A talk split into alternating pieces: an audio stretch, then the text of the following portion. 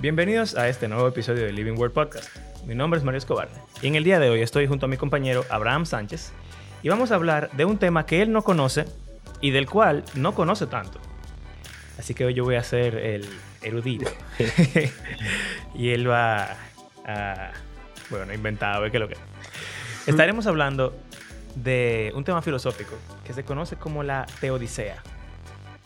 ¿Acaso puede un Dios todopoderoso, con todo el conocimiento, ser también todo amor y bondad y permitir que exista el sufrimiento y el pecado en el mundo?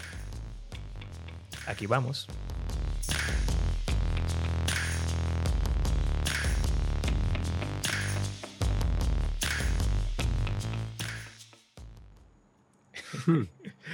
ok. Esto, como que ha dado un giro repentino. Un, giro inesperado. Ok, esto surgió porque otro día estábamos hablando y entonces no sé por qué, en verdad no me acuerdo, pero yo le dije a Abraham, Abraham, deberíamos hacer como una temporada de filosofía. Eh, ah, porque tú me mandaste una pregunta.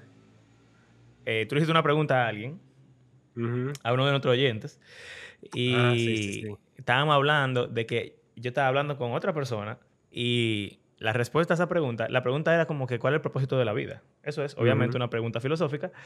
Y las respuestas, aunque fueron diferentes, especialmente porque uno era cristiano y el otro no, eh, pero los conceptos detrás de lo que, de quién es Dios, lo que es Dios, lo que es el cristianismo, eran similares. Y como que ambos sentimos que quizás podrían ser mejorados.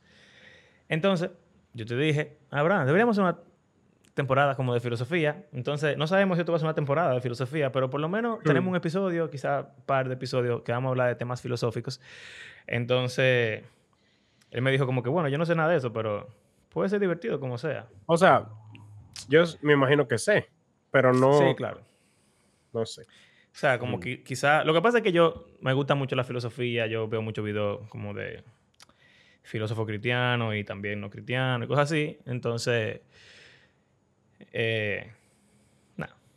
Eh, como lo de la psicología y lo del narcisismo, que yo no había leído nada y tú eres el que me estaba diciendo lo que te había aprendido, más o menos como lo inverso. Bueno, entonces, mm. lo que se me ocurrió fue esto de la teodicea. Teodicea de Teos, Dios, y Odisea, ¿verdad? Una, algo difícil de, Sí, como, como una, una misión difícil de alcanzar. Y es una objeción que muchos ateos hacen en contra del cristianismo, porque se supone que Dios, el Dios cristiano y el Dios judío, Jehová, Yahweh, es todopoderoso, omnipotente, omnisciente y omnibenevolente. O sea, todo bondad, todo amor.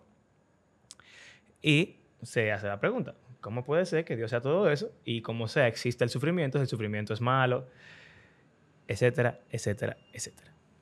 Entonces, eh, si alguien llega y te pregunta eso, ¿cuál sería tu primera como idea que tú mm. soltarías? Ven acá, ¿Cómo puede ser que tu Dios, tú dices que todo es poderoso, que todo sabe y que es bueno y amoroso en todo? Y el mundo es tan disparatoso como es. ¿Cómo tú respondes? Que le amor.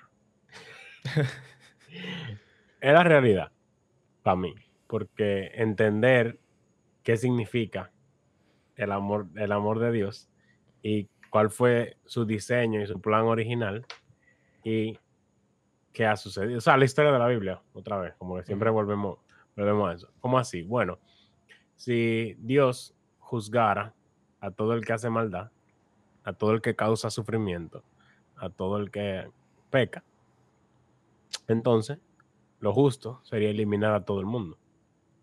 Y él puede hacerlo, porque él fue el que lo creó. Sin embargo, él no lo hace, porque él es amor. O sea, su amor, en vez de eliminarnos a todos, nos deja vivos y nos deja que suframos, lo cual es muy difícil de, procesar y de entender. Eh, pero creemos en que hay un propósito detrás de eso. Y bueno, el mismo Dios tomó forma humana y sufrió igual que igual y más que todos nosotros, porque a, a la diferencia de nosotros, para él sí era completamente injusto, ya que aunque el, el, daño que no hacen nosotros contra, o sea, que hacen nosotros a nosotros, es injusto. Pero no, no hay razón para el, cual la gente tenga como derecho a, a, mentirme, a golpearme, a ofenderme, a tratarme mal. Pero yo soy pecador también. Y yo he ofendido y maltratado y le he hecho daño a otros. Sin embargo, Jesús nunca pecó. Y él sufrió igual eh, y peor que lo que la mayoría de nosotros. Que tú definitivamente. Y que yo también. Exacto. eh, y eso es parte de la forma en la cual Él trae redención y vida al mundo. Y Él promete una solución, o sea, de que este sufrimiento que experimentamos es lamentable consecuencia de nuestra misma pecaminosidad, pero hay una solución que está en Jesús. Entonces, no sería tan breve para mí eso sería una conversación muy larga porque algo que yo creo es que en este tipo de temas uno puede ser muy pronto a, a, como buscando versículos que te defienden un punto y decir, no, mira, porque está aquí, aquí, aquí, dice tal y tal y tal, entonces tal y tal y tal, y la Biblia es verdad, la Biblia es infalible, entonces lo que dice la Biblia es verdad, tú estás mal, la Biblia está bien, Dios está bien, tú no puedes juzgarlo, eh, y como que al final tú lo que le hace es daño a la persona porque tú no la ayudas realmente, sino que tú la endureces más. Es un eh, buen punto. Mi opinión, en vez de escuchar, porque normalmente cuando una persona, hay gente como que tiene una actitud de, de, de fuñí, de, de, necedad, como diría Andrés, de, que es un necio ya y quiere como estar embromando cristiano y cosas. Pero si nos vamos más profundo de ahí, esa persona ha sufrido, eh, ha experimentado dolor, ha experimentado tristeza, y se ha preguntado como que si de verdad que existe un Dios amoroso, ¿cómo puede ser que Él ha permitido que todo esto pase en mi vida? O sea, que hay algo genuino de cómo esa persona se siente y qué ha vivido, que yo, si le muestro amor y respeto a esa persona, yo debo, yo debo tratar de ser como Jesús, que es, que es muy difícil, pero de llegar y conectar con esa persona eh, y, y tratar de ayudarla de alguna forma, aunque quizás no lo logre, pero no sé, creo que el acercamiento es muy importante y no simplemente ganar un argumento. Ok. O sea que yo no soy bueno para este tema de filosofía porque... Eh, no, realmente, lo... antes de traer mis objeciones y empujarte a un abismo de dolor y sufrimiento, eh, yo creo que tú tienes toda la razón. Las preguntas filosóficas, por lo regular, yo siempre le digo a mis estudiantes que para argumentar sobre la existencia de Dios y sobre la validez del cristianismo, eh, hay cuatro tipos de argumentos. Argumentos históricos, argumentos científicos, argumentos lógicos y argumentos filosóficos. Eh, muchas veces los cristianos eh, se van por los argumentos lógicos, como cómo es posible que el mundo exista tan perfecto, le dicen del planeta, del, de, la perfección del universo, como que si el planeta tuviera un chisma para adelante, un chisma para atrás, no pudiéramos vivir, bla, bla. Eh, la lógica te dice que es más probable que alguien lo haya puesto ahí a que, a que no. Eh, en lo histórico, ¿verdad? De que, bueno, hubo un tal Jesús de Nazaret. Y los científicos, que ya ahí son lo que yo menos, lo que yo más detesto. Eh, pero los más poderosos son los argumentos filosóficos, porque... Pero espérate, los científicos, los científicos hay tipos de científicos diferentes. Y hay algunos que, por ejemplo, el tipo que descubrió o que eh, trabajó mucho en lo del genoma humano eh, es cristiano y es un científico reconocido por cristiano y no cristiano. Y él, para él eso es evidencia de un creador. Lo que pasa es que, los argumentos científicos terminan siendo argumentos lógicos y siempre se reducen a eso de la perfección, o sea, y de la complejidad del universo. El, genoma humano es tan complejo, ¿cómo tú vas a pensar que alguien, que eso salió de la nada, random? Eso no es lógico. Eh, entonces ya esa, esa clase de argumentos científicos como que caen en lógico y por eso son buenos, eh, pero otros eh, no, son tan, no son tan buenos. Pero bueno, entonces los filosóficos yo creo que son los mejores porque la gente por lo regular, si tú quisieras realmente convencer a alguien de, de hacerse cristiano, la lógica no lo va a convencer en la mayoría de los casos. ni la historia, ni la ciencia, sino que tienen problemas reales, han sufrido, eh, se cuestionan el propósito de la vida, cosas como esa. El destino de la en mi experiencia, en mi experiencia con adolescentes, uno puede pensar que los adolescentes no están como que eh, son estúpidos.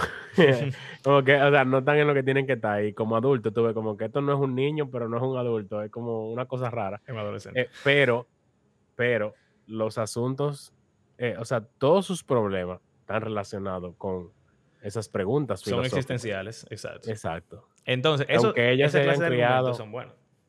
Aunque se hayan criado en un lugar cristiano o no, eso es la misma pregunta que ellos tienen. Y ese es como proceso de, de construcción ellos, ellos pasan por él obligatoriamente y más en este, en este siglo. Bueno, entonces los argumentos filosóficos son muy buenos porque llegan al corazón de las personas y pueden hacer que alguien realmente decida, wow, yo le voy a dar mi vida al Señor. Eh, y no son de que tú no los pruebas o no los pruebas, porque la filosofía tampoco se puede probar, es simplemente pensamiento de la gente. Eh, pero si resuenan, si tienen sentido contigo, pues entonces tú como que, ah, ok, y, le das para allá.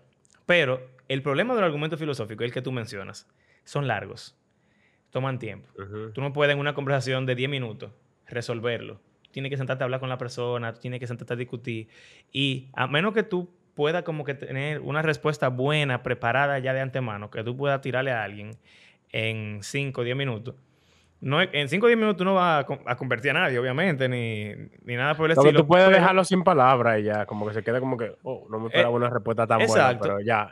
pero eso lo ayuda, porque eso hace que sea más curioso y que quizá le dé otra eh, más oportunidad al cristianismo. Entonces, bueno, punto para ti ahí. Ahora, déjame ya volverme malvado.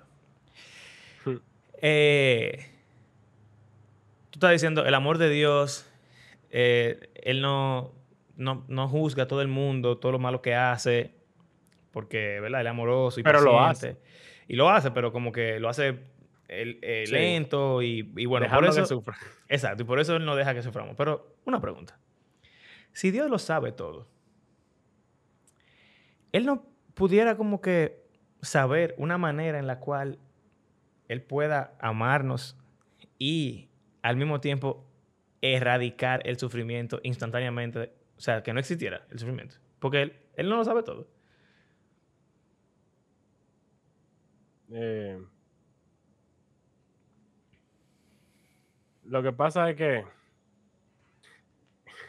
ya, aquí no vamos a, un punto que, pudiese meterse en soteriología Ajá. Eh, y, y, pudiese ser controversial, pero yo de verdad creo que Dios le ha dado al humano la capacidad de elegir. Mm.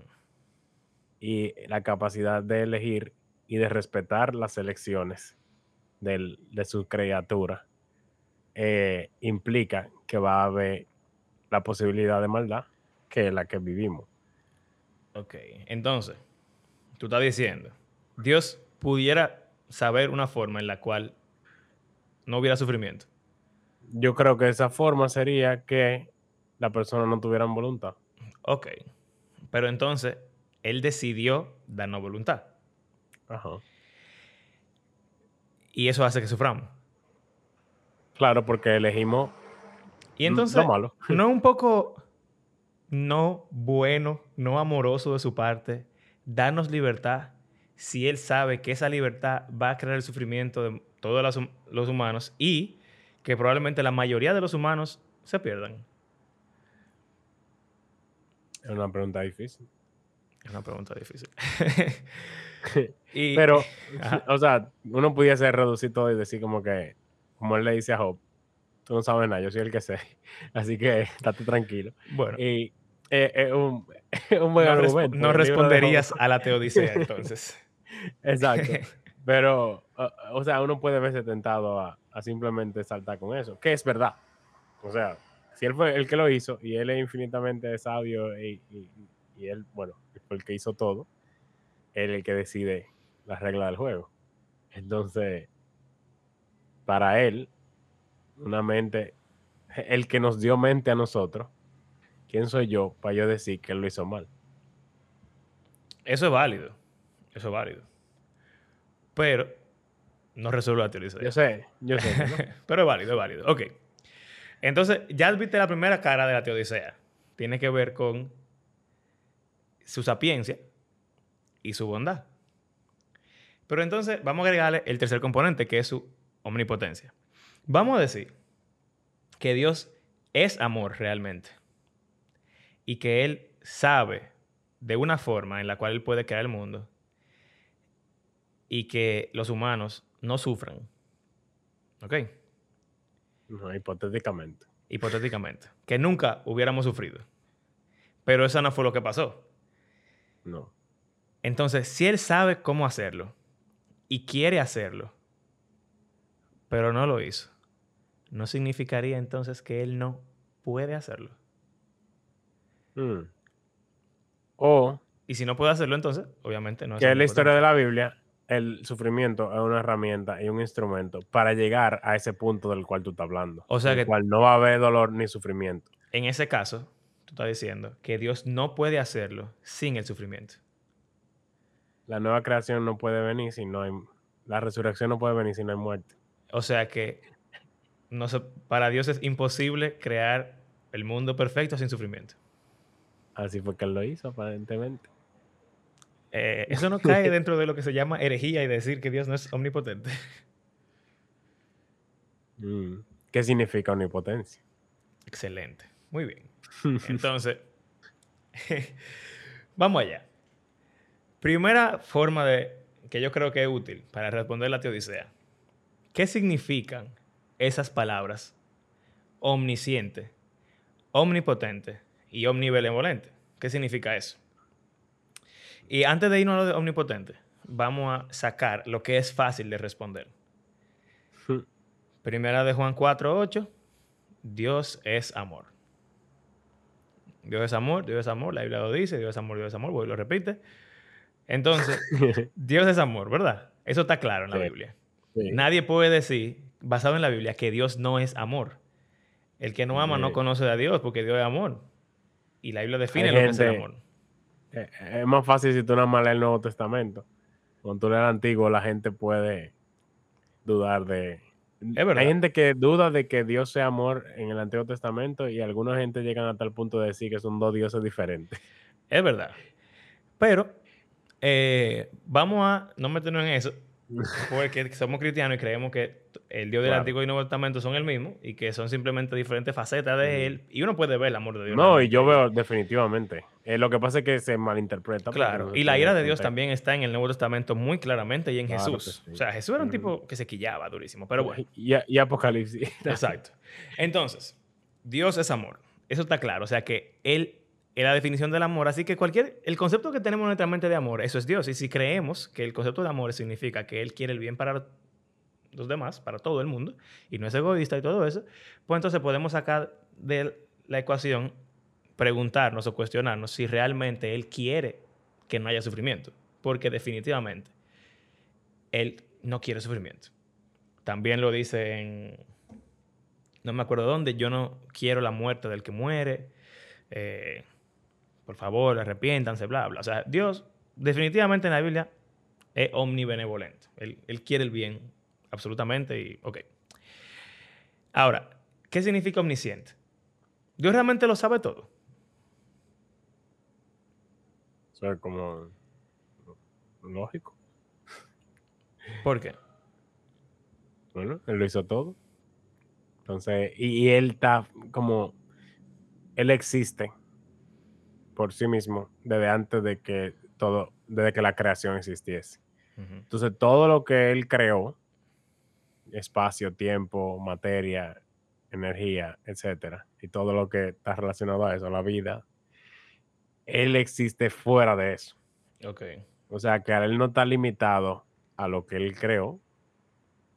Bueno, o sea, como que él está externo a, a eso que él hizo. Entonces, él conoce cada, quark eh, que exista y, todo. Para mí eso es como lógico. Eh, lógico, vamos a decir. No estoy pensando en el versículo, pero para mí es lógico. Eh, ok. ¿Y algún versículo que tú pudieras pensar de que Dios lo sabe todo?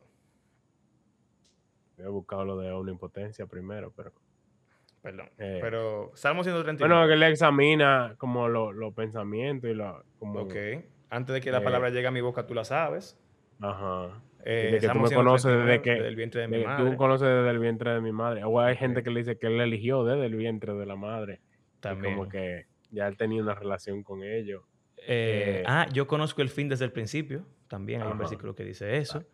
Eh, y estamos en 139 que dice, ¿a dónde voy a esconderme de ti? Si voy arriba, abajo, tú estás en todos ah, lados. ¿Jesús qué? Jesús, siendo humano, él sabía lo que la gente estaba pensando y se lo decía. Ok. o sea que tú pudiese decir como que él era un buen un buen psicólogo, él sabía leer muy bien a la persona y sabía lo que estaban pensando, pero no, hay veces que son cosas como que e-, demasiado específicas y que él le dice literalmente lo que están diciendo. Y no, y que yo, yo te vi eh, abajo de la mata esa. Eh, debajo de la higuera. Espérate, ya ahí, ahí, es demasiado. No, y por ejemplo, a, Pedro, tú me vas a negar tres veces ah, antes de que cante el gallo. eso es muy específico. Y no solo eso, Pedro, al, la tercera vez que lo negó, Jesús lo mira. Sí. Usted sabe de que dónde él estaba. Él no me hizo así de que. Miró a Pedro. Ok. o sea, aún Jesús siendo humano, con sus poderes divinos, sabe lo que las demás personas piensan y hacen y saben y dónde están. Y, por ejemplo, le dicen de que fulani, ah, no moleste mal maestro, eh, la niña está muerta. Él dice, no, no está muerta, solo duerme. Él ni ha visto a la niña. Eh, pero o, de que, ah, sentí que poder salió de mí. Pero él sabía que, quién era y todo. él, estaba, así de que, de que... Ajá. ¿Quién fue? Ok. Dios sabe algo.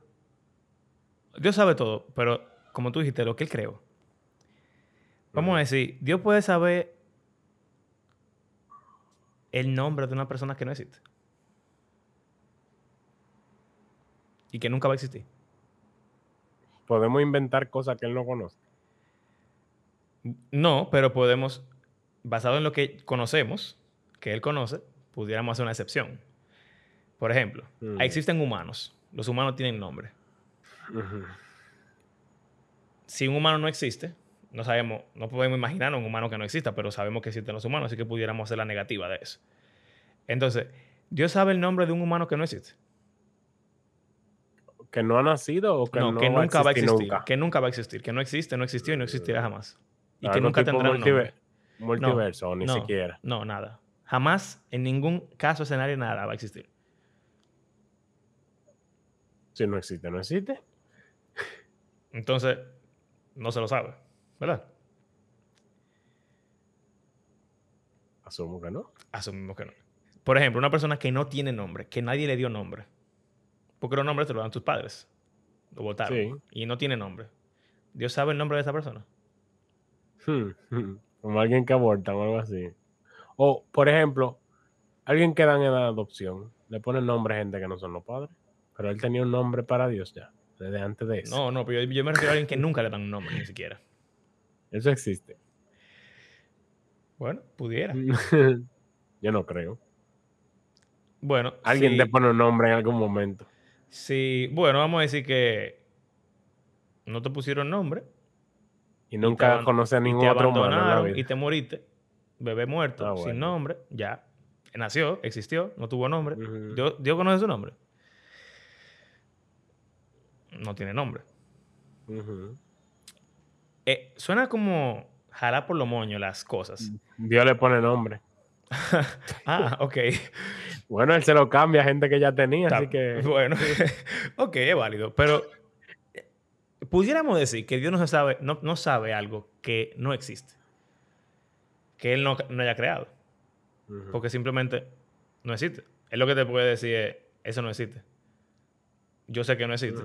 Por lo tanto, ¿cómo puedo saberme su nombre si no existe? No tiene. Pero si alguien se imagina algo, ya él se lo sabe. él se lo sabe. que esa persona se lo imagine. Pero lo heavy es que yo me estoy imaginando una gente sin nombre y yo no le he dado nombre. Entonces, aún en este caso hipotético, no tiene nombre la persona. Se llama Fernando. Ahora tiene nombre. ok. Vamos con omnipotente. Ok. ¿Qué tú quieres que te diga de omnipotente? ¿Qué significa ser omnipotente? Todo lo puede. Todo. Bueno, omni. Omni. No, Potente. omnima- omniman. No, Ok, ¿en la Biblia existe la palabra omnipotente? eh, yo creo que no. Pero sí, yo creo que está. Bueno, traducimos alguna palabra como todopoderoso. Ok. el, el Shaddai en hebreo. Pero, por ejemplo, aquí en. Déjame ver, déjame ver este pasaje. Apocalipsis 19.6. Ujú.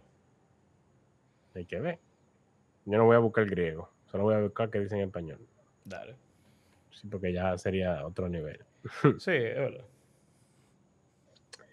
Eh, mira. Otra, esto en griego, porque yo sé que el Shaddai en hebreo, que no significa exactamente omnipotente, pero así que en nuestra Biblia lo traducen. Pero aquí estamos en griego, que es más probable que la palabra sea esa. Pero dice, eh, aleluya, porque el Señor nuestro Dios Todopoderoso reina.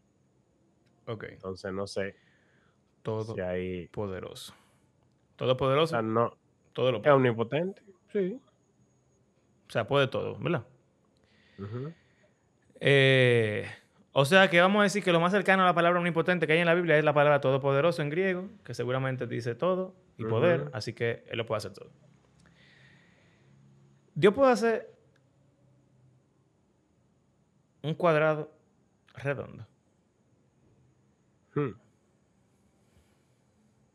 ¿Qué es un cuadrado? La Un clase cuadrado. de geometría. Las clases de geometría son así. Es que, importante. eh, demuestra que esto es un triángulo. Es importante. es un... Pero, Un cuadrado se define como una figura geométrica, un polígono, que tiene cuatro lados. Y Cuatro los cuatro lados, exacto, son cuatro segmentos que forman cuatro ángulos perpendiculares de 90 grados. Y los segmentos son equiláteros. eh, equilátero y equiángulo. Y aquí ángulos, claro, porque todos son de 90 grados. Entonces tiene esquinas, por definición, un cuadrado. Vértices. Correcto. Y un círculo es una figura que no es un polígono, por definición, no tiene caras, porque no tiene vértices. Es un centro. Y, Y tiene infinitos puntos. y una- eh, vamos a decir que la distancia de cada punto al centro es, es equivalente. es la misma. Esa es la definición. Como que desde el centro hasta cualquier punto del círculo es la misma distancia. Entonces, Infinitos los, puntos. los puntos del cuadrado, ¿todos tienen la misma distancia al centro? Ahora, pregunto. No. No, porque las esquinas obviamente están más lejos que... Incluso tú puedes circunscribir un cuadrado en un círculo Por lo tanto, o, inscri- o inscribir inscribir el, el eh, círculo en el círculo en el cuadrado. Entonces, eh, obviamente significa que no. Ahora, pregunta. ¿Dios fue que se inventó el cuadrado y el círculo? no, Lo inventamos nosotros. sí. La matemática también. Hay gente que argumenta que nosotros descubrimos la matemática, pero vamos a decir que sí, que la inventamos nosotros los seres humanos. O sea que nosotros inventamos lo que es un cuadrado en la definición. que Sí. Todo el mundo está de acuerdo, esto es un cuadrado, esto es un círculo. Claro. Pero nosotros no inventamos eso. Y según nuestras definiciones de cuadrado y de círculo, un cuadrado no puede ser un círculo ni un círculo un cuadrado. Correcto. Entonces, un cuadrado no puede ser un círculo. Entonces, ¿Dios puede hacer un círculo cuadrado? ¿O un cuadrado círculo? ¿Cambiar un cuadrado a un círculo? No, que, no, sea al no, mismo, que sea al mismo tiempo círculo y cuadrado. Eso es ilógico, así que no creo. Es ilógico. Eso, ejemplo uno. Ejemplo dos. Dios puede crear un objeto tan pesado que él no pueda mover. Levantar. Oh, Esa es la clásica. esa es la clásica. Yo, yo creo que no, porque para mí es una falacia, o sea, no tiene sentido. No tiene Es sentido. algo que realmente no tiene sentido. Entonces, Dios omnipotencia crear- no significa que él pueda hacer cualquier cosa estúpida, sino... o sea, cualquier cosa que se te, que se te vaya a Es importante esto. Es muy importante Sí, esto. sí, sí. Porque la gente Dios se puede crear "Ah, un ser más poderoso que él. no. No puede. No puede. Si Igual de existen... poderoso que él. Jesús. Eh, Teor- teóricamente... estaba no, pensando en, Ala- en Aladín que, que él El el genio- lo convierta en un genio. es un genio, sí. Pero- Eh, entonces, si Dios no puede crear un objeto que él no pueda controlar. O no puede crear un ser más poderoso que él. O no puede crear un cuadrado círculo. O no puede crear un color que sea azul y rojo al mismo tiempo, que no sea mezclado. que sea solamente azul y solamente rojo al mismo tiempo. No puede. ¿Significa eso Son dos que frecuencias diferentes Gracias. del espectro electromagnético. Gracias, gracias. ¿Significa que Dios es todopoderoso o que Dios no es todopoderoso? Hay que ver qué significa ser todopoderoso. O qué entendemos por todopoderoso. ¿Y qué entiende la Biblia por todopoderoso? Bueno, tengo aquí un pasaje aquí. Vamos a ver. Tan interesante. Dale. Tiene que ver con, con lo que yo decía de lo que él le dice a Job. Eh, vamos a ver. La aplicación de la Biblia es lenta. Daniel 4:35. Estamos sacando versículos fuera de contexto. Simplemente vamos a leer. Claro, sí, sí, sí. Tengo aquí una lista de pasajes que hablan de esto. O sea, para que no. Normalmente no nos gusta hacer este. Este ejercicio. así de que busca versículos a lo loco. Eh, oh, 35. Ah, esto es Nabucodonosor. Después de que él se vuelve humano otra vez. Ok. Y él dice: em, Todos los habitantes de la tierra son considerados como nada, mas él actúa conforme a su voluntad en el ejército del cielo y entre los habitantes de la tierra. Nadie puede detener su mano ni decirle: ¿Qué haces? Ok. Eh, o sea que Bacano, ¿eh? eh, eh, nadie puede cuestionarlo ni preguntarle por qué tú haces lo que tú haces. Ni detenerlo. Exacto. De lo Entonces, en este caso, ser todopoderoso significa indetenible por su creación. Exacto. Nadie en el ejército de- de los cielos ni en la tierra puede detener algo que Dios quiera hacer. Mira este. En Isaías 43:13. Aún desde la eternidad yo soy. Y no hay quien libre de mi mano. Yo actúo. ¿Y quién lo revocará? Ok. O sea que lo que Dios quiera hacer. No hay nadie que pueda eh, revocar lo que él dice que va a hacer. Ok. Y él existe desde antes, desde la eternidad. Ok, en estos dos versículos estamos hablando de que Dios, o sea, nadie se compara, nadie puede detenerlo, ni, ni oponerse a Él. Y que Él hace lo, lo que Él quiere hacer. Ok. ¿Qué más? Jesús les dijo, para las personas Pero es Dios. imposible, pero nada es imposible para Dios. Eh, ¡Ey! Está fuerte. Entonces, ¿realmente es imposible para Dios crear un Dios más poderoso que Él? dice que todo es posible. Déjame ver qué es lo que dice. Mateo 19, 26. Si tú lo coges literal, él está diciendo que nada es imposible. O sea que él puede cambiar la definición de cuadrado y de círculo para hacer que un cuadrado sea círculo. Pero. Pero ya no sería cuadrado ni, ni de círculo. ya. Exacto. Y entonces ya no sería Dios. Y ya no sería el Todopoderoso. Mm, Él, Jesús eh, le dicen como que él está hablando del rico y diciendo que, que como que, que por el, el tama- eh, más difícil que entrar un camello por una aguja. Y los discípulos le dicen, pero ¿y quién más es salvo? Y Jesús le dice, para los hombres eso es imposible, pero para Dios todo es posible. Pero hay un contexto claro. En el cual Claro, se está hablando de algo que para los seres humanos no se puede hacer. Y está hablando de salvación, de personas que normalmente No, se y, hace difícil y más allá que salvación, más allá que salvación, está hablando de acciones. O sea, está hablando Ah, de. o sea, de un contraste de entre humano y Dios. No, pero lo que quiero decir es que está hablando de entregar tus posesiones. Un humano no va a querer dejar sus posesiones eh, por ninguna razón. Para el humano es imposible eso, prácticamente. Entonces, para nosotros es imposible ser abnegados y, y desprendernos, pero para Dios no hay nada imposible. O sea, eso no está hablando Mira este. de crear cosas.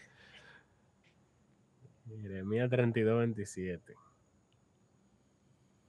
Jeremías es un libro, es un libro heavy. Yo soy el Señor, el Dios de toda carne. ¿Habrá algo imposible para mí? No estamos leyendo el contexto, pero. Bueno, el- mire, mire el contexto de juicio. Por tanto, voy a entregar esta ciudad en manos de los caldeos y en manos de Nabuco- Nabucodonosor, rey de Babilonia. O sea, que él está hablando eh, de que ustedes están diciendo que no va a pasar nada, pero hay algo imposible para mí. Yo voy a traer a Babilonia y va a acabar con ustedes, básicamente. O sea, como- brevemente el contexto. Bueno, entonces, ¿qué pasa? Yo entiendo, y los filósofos que yo he leído y escuchado, la forma en la que esto se, se resuelve, básicamente, para Dios no hay nada imposible en la creación. Que es exactamente lo que tú dijiste con relación a la omnisciencia. Exacto. En la creación Él lo sabe todo y en la creación Él lo puede todo. Él lo hizo todo y todo en Él subsiste. Exacto. O sea, si Él, como los judíos concebían el mundo y como hemos hablado de Génesis 1, si Él deja de actuar, todo colapsa al caos y al vacío que había antes. Exacto. Entonces, todo lo puede porque todo el, el que está en activo, o sea, él está activo siempre, en todo el tiempo, en todo. Y todo con relación a la creación existente que él ha creado. Todo como, por ejemplo, traer juicio a una nación. Todo como, por ejemplo, eh, crear en una persona el espíritu de eh, desapegarse de sus posesiones. Todo como darle un reino, un imperio a Nabucodonosor y quitárselo, quitarle la cordura, devolvérsela. Eh, resucitar de los muertos. Resucitar de los muertos. Todo lo que tenga que ver con la creación que él ha diseñado, él lo puede hacer. Sin embargo, hay cosas que están fuera de la creación, como por ejemplo un círculo cuadrado. ¿Por qué? Porque en realidad la creación es física y un círculo es algo físico o algo, aunque sea abstracto, bidimensional, pero, es algo tangible en cierto modo y ocupa, si un círculo lo, hacemos realmente, ocupa un espacio, aunque sea milimétrico. Y el mismo espacio que ocupa el círculo no es igual al espacio que ocupa el cuadrado. Entonces, como que no se puede. Pero más allá, él creó dioses, ángeles, ¿verdad? Seres espirituales. Y ninguno se compara con él. Ninguno está a su alcance. Él puede crear uno. Le pide permiso para ellos hacer cosas. él puede crear uno que realmente le, se, le, se le pare y se le ponga en pie y le diga que, güey, yo, yo puedo más que tú. No, no puede. Eh, mi eso es lo que decía. El mismo Satán en Job le pide permiso para él hacer cosas con Job. Y si él no se lo otorga, él no lo puede hacer. Lo cual es interesante. Entonces, y lo cual es otra pregunta filosófica que algunos de mis estudiantes tienen, como que porque el diablo está suelto. bueno, tiene que ver con lo mismo. Porque él deja al diablo suelto si él es amoroso, todopoderoso para acabar con él y sabe una forma de hacerlo. Entonces, vamos ya a volver a la teodicea.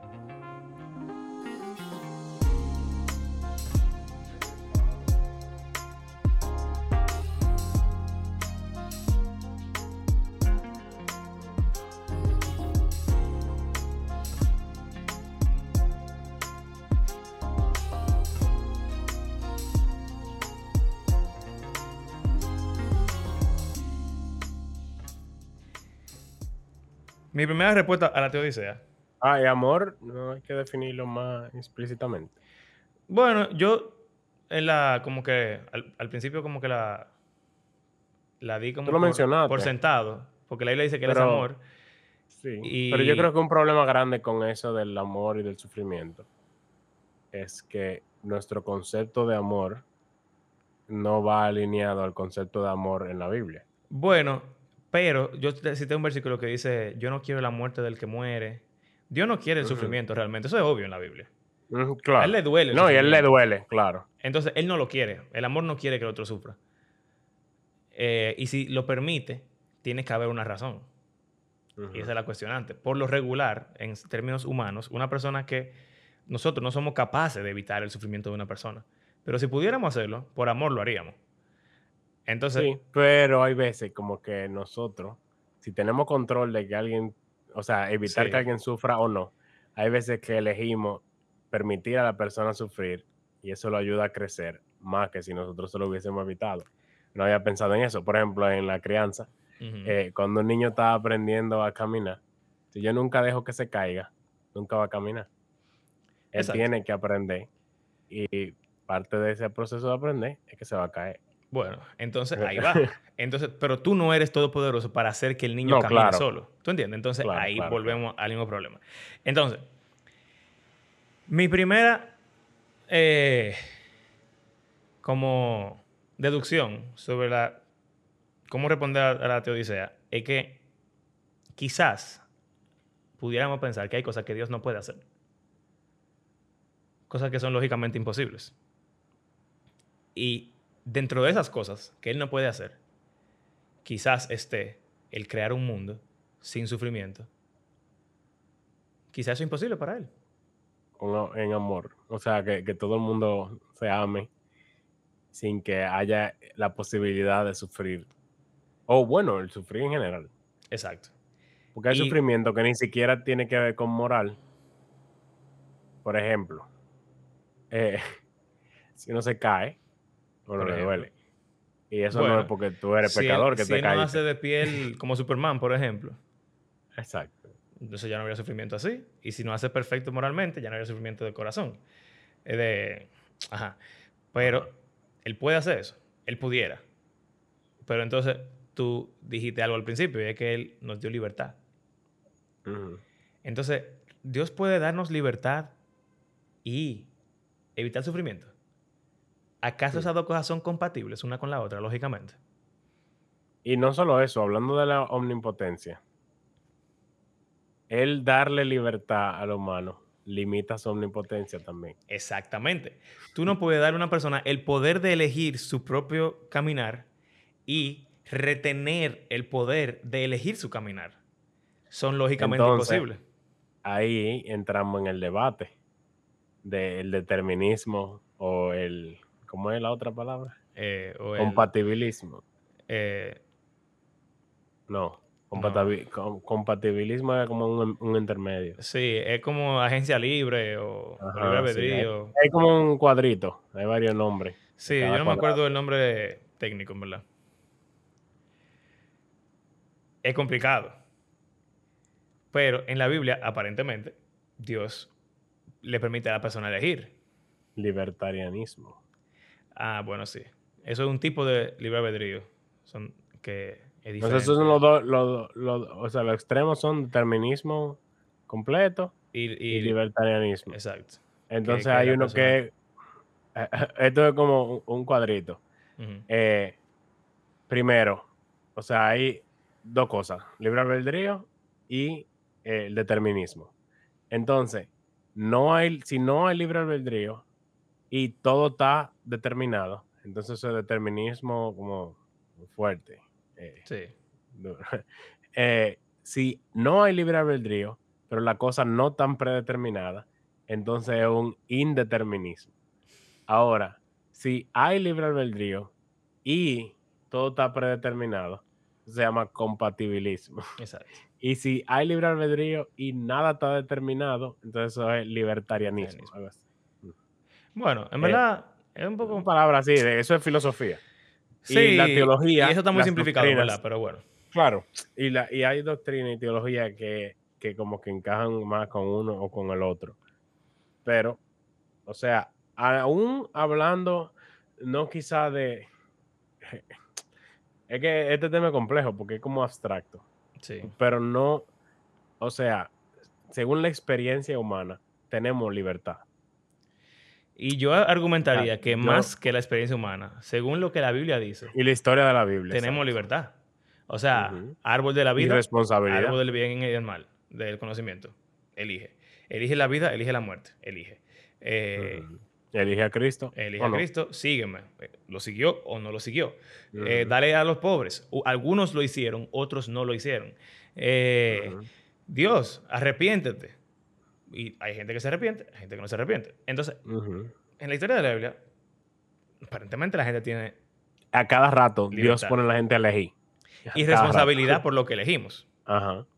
Entonces, por lo regular, las personas que son... se al ver esta realidad en la Biblia y creer en el determinismo por otros pasajes, y por, por ejemplo, la, omnisciencia, la omnipotencia, etc., van al compatibilismo.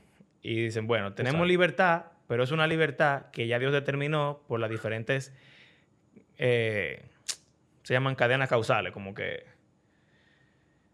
eh, yo nací en mi, en mi casa con mi familia, entonces eso me crió de una forma, yo tengo los genes que tengo, la personalidad que tengo, porque eso Dios lo determinó ya. Eh, Y, o, Todo lo que yo elijo. Exacto. Yo lo elijo, pero también en base a... Pero yo no lo elijo porque yo puedo elegir diferente, sino porque ya yo fui creado para elegirlo así. Entonces yo realmente lo elegí, pero yo fui como que diseñado para elegir ya, de esa forma. Es que... Es otro nivel de complejidad del tema. Sí, pero la realidad es que hay elección y que a la elección existir, y si realmente es elección, y no simplemente, eh, no sé, una programación. ¿Cómo se puede explicar? Exacto. yo, yo lo veo como programación realmente versus selección o ya forzado. Eh, bueno, entonces, ¿qué pasa? Dependiendo de por dónde tú te vayas en esos, en esos cuadritos, tu forma de responder a la teodicea va a ser diferente. Claro. Pero en mi opinión, por lo menos, si el determinismo es cierto, yo no puedo concebir que Dios sea omnibenevolente. Porque entonces Él determinó que todo fuera así y Él tiene el poder de que no sea así. En vez de Él crearnos y determinar que pecáramos, que ya estamos programados como robots básicamente, mejor que nos programe para no pecar y ya nadie sufre. Si no lo hizo, hay, hay algo en su carácter que está medio raro, en mi opinión. Si hay compatibilismo, es casi lo mismo, porque al final no pudo él quizá pensar en alguna forma de programarnos todito para que tomemos, tomemos las decisiones correctas. Y entonces me quedo con... es complejo. es complejo. Pero yo te voy a dar mi otra respuesta. Que es, es, más, herética todavía. Mm. Eh, porque estamos diciendo básicamente que Dios no es todopoderoso. Por lo menos bueno, en cómo al lo él crear, exacto. bueno, lo más grande para mi evidencia de que Dios limite su posible omnipotencia, que la tiene, porque él fue el que creó, es el acceso humano. Jesús no es omnipresente. Jesús no, como humano, no es omnipotente. Jesús tiene que ir al baño, Jesús tiene que comer, Jesús tiene que interactuar con personas, tiene que, o sea, tiene que hacer, está limitado a un cuerpo. Exacto. Eternamente. Y uno pudiera decir, el cuerpo glorificado es omnipotente, pero tú no puedes decir eso realmente, porque no tiene la capacidad de estar en todo lugar al mismo tiempo. él come, no, o sea, no es que, que necesita comer para subsistir porque es eterno, pero él come. O sea que. bueno. o sea, pero me refiero a que la encarnación. Sí, es una limitación. Es, la, limitación más grande de, de, la, de Dios. Entonces, para lo que no le gusta esa idea de que quizá Dios no es omnipotente, como definimos o pensamos en la palabra omnipotente, yo diría que Dios elige ser omnipotente, eh, no ser omnipotente.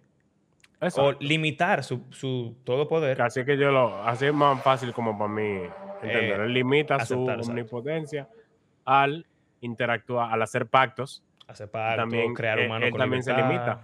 Porque él no puede, Jesús no puede no volver. No. Eh, y no podía no venir, por ejemplo. Exacto. Eh, y, también, al él, cada decisión que él toma, como que en cierto modo lo limita un poco. Él está trabajando con este mundo. Ya, él quizá puede trabajar con otro, pero él está limitado a trabajar con este obligatoriamente porque él decidió crear. Porque él lo prometió. Y él dice que él es fiel a su promesa, o sea que él tiene que hacerlo. O sea que él no es omnipotente en el sentido de que él puede quebrar su pacto. No. Sí, o sea, sin, sin condiciones. claro. Y, bueno, o sea, ¿verdad? Entonces, estamos, tenemos otro punto. Él, él no es omnipotente en cuanto a algunas cosas que son lógicamente imposibles. Exacto. Que yo creo que eso es válido. O que van en contra de su carácter. Y entonces están las otras, que es Por ejemplo, el pecado. omnipotente en Dios puede pecar. Si él es omnipotente, él puede pecar. Ey, tú ves, son preguntas que uno se, se puede hacer. Si Jesús dijo que nada es imposible para Dios, ¿realmente él puede pecar? ¿O él decide no pecar? Está complicado. Pero él define también lo que es pecado. ¿Qué, es pecado? No amar a Dios. Ni al prójimo. A su creación. Eh, ok, entonces esas son dos formas en las que Dios no es omnipotente. Y quizás por ahí uno pudiera decir, bueno, mira, Dios sabe cómo evitar el sufrimiento y Dios quiere hacerlo, pero Él no puede porque es imposible para él o porque basado en el mundo que él creó, él mismo se limitó a poder tomar esa alternativa. Sí. Él creó el mundo de esta forma, de modo que el sufrimiento es imposible de que no exista. Y como decía, en la encarnación no solo limita su, su soberanía, sino que él se hizo partícipe. Aparte del sufrimiento que él tiene de, ver a su, a su creación sufriendo, él sufrió físicamente en la persona de, de Jesús, eh, de todo. Yo a una persona estaba haciendo una lista de cosas que se me ocurrían de, de sufrimiento en la vida de Jesús, que, o sea, uno nada más piensa en la cruz y en, la, en, en los latigazos y los clavos, pero hay muchísimas formas en las que Jesús experimentó sufrimiento a lo largo de su vida completa, que son como cosas con las cuales podemos relacionarnos más que con la crucifixión, porque a nosotros no nos han matado. estamos hablando. que estamos vivos. Eh, ok. Segunda ya para cerrar nuestro tema por hoy. Es un tema, es infinito el tema realmente. Claro. Pero esta me gusta, esta me gusta de verdad. Dios, eh, ¿cómo decirlo? Si Dios es todopoderoso, significa que Él puede hacerlo todo, vamos a decir. Significa eso que Él tiene infinitas formas de hacer todo lo que Él quiere hacer. Quizás solamente haya una forma en la que Él pueda hacer algunas cosas. Dígase. O sea, por ejemplo, eh, Él pudo haber perdonado el pecado y solucionado el problema de la muerte de forma diferente y Él eligió hacerlo con Jesús. O, Jesús era la única forma en la que se podía. Exactamente. que es lo que la Biblia enseña. En su omnisciencia, que si, si ser omnisciente no significa saber todo, sino saber lo que puede existir o lo que existe, y solamente hay una forma de lidiar con el pecado, y esa forma es a través de la encarnación, el sacrificio y la resurrección de Cristo. Él sabe que la única forma de evitar o de solucionar el sufrimiento es esa. Por lo tanto, Él puede solucionarlo. Él es omnipotente, pero solamente lo puede hacer de una forma en específico. En la Biblia nunca dice que Dios tiene infinitas opciones de cómo hacer las cosas. Nunca lo dice. No, y Pablo habla mucho de como que eh, Jesús tenía que, y los apóstoles en, hecho. Y Jesús mismo lo dice. Él tenía que morir de acuerdo a las escrituras y así como eh, en, el primer eh, credo, que está en Primera de Corintios 15 se hace mucho énfasis en, esa frasecita, como que así, de acuerdo a la escritura, como que así era que tenía que pasar, porque así es que iba a pasar. Eh, aquí, déjame ver. Eh, Cristo murió por nuestros pecados conforme a las escrituras. Fue sepultado y resucitó al tercer día conforme a las escrituras. Y apareció a, varias gente y así, como que de acuerdo a las escrituras. Y eh, así. Tú sabes que ahora que tú dices eso, me acuerda en Apocalipsis dice que después de los juicios de Dios, la gente no se arrepentía. Pero cuando los dos testigos murieron y fueron resucitados, ahí la gente se arrepintió. Mm. Entonces, ¿por qué? Dios no puede hacer una forma en la que la gente se arrepienta sin que alguien tenga que morir. Jesús, o los dos testigos, o Esteban, o Pablo, o Pedro, o yo, o tú, o quien sea ¿Realmente Dios está obligado a tener una forma de solucionar todo, o múltiples, o infinitas formas para solucionar todo? La Biblia no dice eso. Entonces. No, al contrario, y se habla del sufrimiento positivamente en muchas ocasiones. Eh, eh, Santiago dice que tengan por sumo gozo cuando, se, hallen en diversas, pruebas. Eh, Porque la prueba produce. Ajá. Exacto. O sea, los beneficios, eso es en Santiago 1. Voy a buscarlo.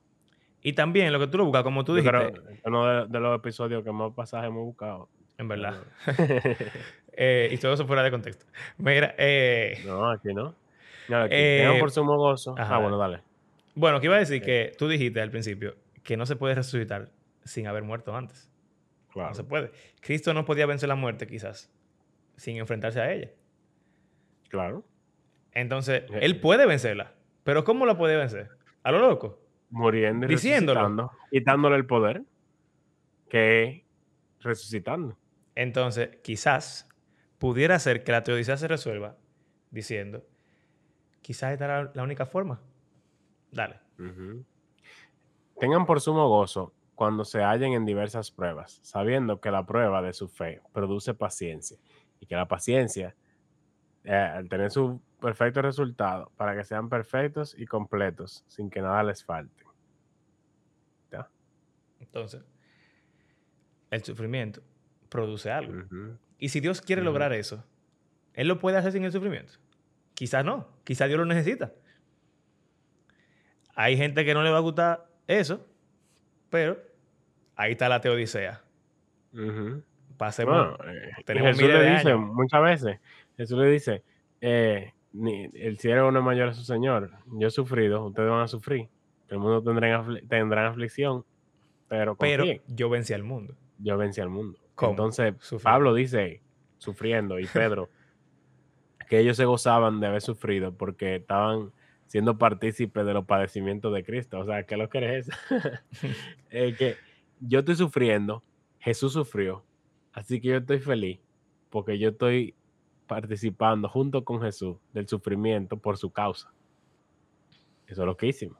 Y eso no es algo que en Occidente se, eh, se predica ni se quiere. No, es más fácil la, parte de, próspero, de, ah, tú, eres, tú te convertiste, todo va a salir bien tú te vas a sanar de tu enfermedad, tú vas a tener dinero, tú vas a estar tranquilo. Y si pasa algo, puede que sea que tu fe haya fallado, o que el Señor te está probando, o que el diablo está en contra tuya, o qué sé yo. Y, tratamos de reescribir la historia de la Biblia de una forma que es antagonista a lo que realmente... Y que cuadra como con otros conceptos que tenemos en la mente.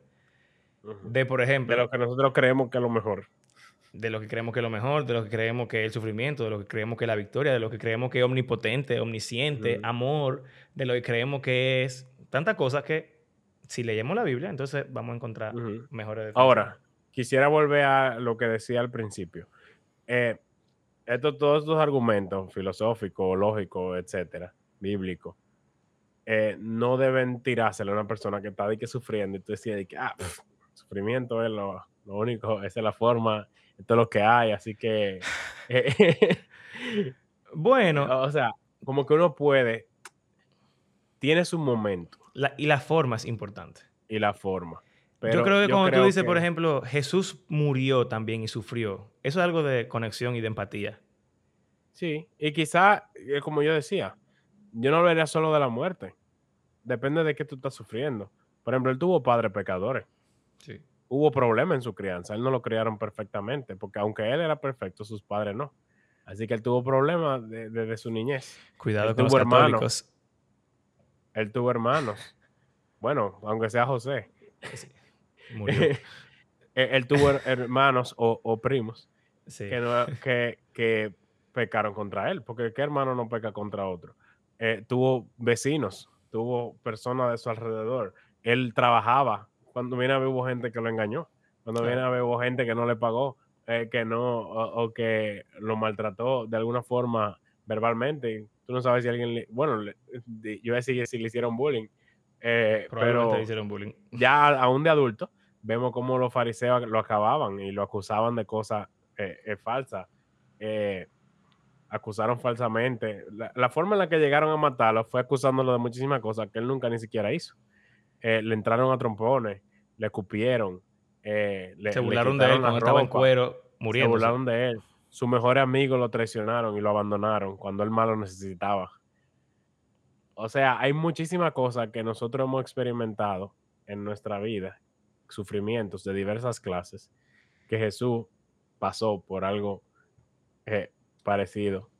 Y peor, por eso que decía, de que a diferencia de nosotros, él no le ha hecho daño a nadie, él nunca ha pecado, él nunca ha, cometido error, no ha herido a nadie, es injusto. El, dolor es injusto, pero el de él es más injusto todavía.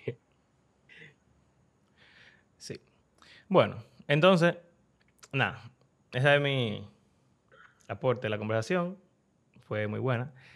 Y eh, obviamente, estas son cosas que crean conversación. Si ustedes tienen alguna propuesta para la teodicea, por favor, escríbanos y coméntenos porque es un tema sumamente interesante. Pero para resumir, dos alternativas que para mí suenan posibles, que hemos hablado aquí. Quizás hay cosas que Dios simplemente no puede hacer por elección o por imposibilidad lógica. O quizás solamente hay una manera en la cual Él puede lograr las cosas y lograr que haya un mundo con seres libres donde el amor reine. Solamente se iba a lograr de una forma, y él la sabía, y era a través de el sufrimiento, por un periodo de tiempo hasta que la creación llegue a su clímax y su culminación en la resurrección. Eh, y él puede hacerlo, y lo hizo, y lo ha estado haciendo, y lo está haciendo a través de el pueblo de Israel, a través de Moisés, a través de David, a través de Jesús, su sacrificio, su resurrección, y a través de la iglesia, iglesia. y la segunda venida del Señor. Para terminar, ahí, ya que le tiré a los católicos, déjame ponerme de su lado ahora por un momento. Los católicos y los ortodoxos tienen una doctrina llamada simplicidad divina. Completamente diferente a lo que nosotros los protestantes tenemos. Cuando nosotros hablamos de Dios, dividimos a Dios en, en atributos. Y decimos, Él es omnipotente, omnisciente, omnibenevolente, omnipresente, eh, justo, bla, bla, bla, bla, bla, bla, bla. La simplicidad divina enseña que Dios no tiene atributos. Tú no puedes separar a Dios de sus atributos. Tú no puedes definir omnipotente como un concepto. Es imposible. Tú no puedes definir omnisciente ni, ni nada de eso. Porque eso no existe en el mundo. Solamente existe Dios. Y entonces, el único atributo que Dios tiene realmente es su deidad. ¿Y qué significa que Él es todopoderoso? ¿Qué le dio? ¿Qué significa que Él es omnipresente? ¿Qué le dio? ¿Qué significa que Él lo sabe todo? ¿Qué le mm. dio? ¿Qué significa que Él ama y que Él es amor y que Él es omnibenevolente? ¿Qué le dio? ¿Qué le es justo? ¿Qué le dio? ¿Misericordioso? ¿Qué le dio? Y todos esos eh, atributos que nosotros queremos Esos son atributos que existen.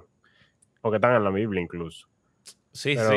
Son, vamos a decir, son formas de definir o de eh, hablar del único... Sobre la deidad. Exacto. De lo que es la deidad. Es como decir, tú puedes decir quién es el Padre sin el Hijo o el Espíritu. Es Dios, sin, o sea, como que separar a Dios en partes. Tú no puedes. Es imposible empezar a hablar de Jesús sin terminar diciendo, bueno, pero él existía desde antes, él lo sabía todo. Antes de Abraham, yo soy. Y él sigue estando con nosotros como espíritu. Y él dijo que él iba a estar con nosotros y que iba a mandar el espíritu. Tú no puedes separar a las tres personas. Y él tenía el espíritu. Adentro. Entonces, tú no puedes separar a las tres personas de la Trinidad. Es imposible porque son una sola cosa. Más o menos así funciona lo de la simplicidad divina. Yo creo que eso es útil, porque nosotros creemos que sabemos todo y decimos, ah, Dios es omnipotente, eso significa tal y tal y tal cosa. Yo creo que Dios, al ser simple, tú simplemente dices, ¿qué, ¿qué, es lo que significa que es todopoderoso? Bueno, mi hermano, mira. Él es Dios. Él es Dios. Lo que sea ¿Qué fue lo que yo dije? Esa fue la conclusión que yo di de, Job. En Job, básicamente, él dice eso. Yo soy Dios. Tú no, sabes nada, yo soy Dios y ya. Y, y Job dice, tú tienes razón. ¿Tú tienes algún concepto de, omnipotente? Y, y, no permite que Dios tenga limitaciones. Puede ser. Pero el que es Dios no soy yo ni es de tú. Y nosotros podemos hablar y discutir y dilucidar de qué significa omnisciencia, omnipotencia, benevolencia, bla, bla, bla. Pero al final, el que sabe lo que significa eso es Dios. El que sabe su límite, su inlímite, su, su, su asíntota y su límite es Dios. Entonces, yo creo que podemos aprender algo de esa doctrina teológica. De que quizás una buena forma de empezar a vencer todo estos paradigmas que tenemos de que Dios tiene que hacer algo de cierta forma, o no puede, o puede, o no puede, o debería, es simplemente decir, Dios es Dios, él creó todo. Él actúa de cierta forma y él dijo que él va a actuar de cierta forma, así que vamos a mantenernos en ese marco. Y lo que no está en ese marco, bueno, o no se puede, o él no quiere, o no se pudo, o no se hará. Para mí, esas respuestas a la teodicea son buenas, las que dimos.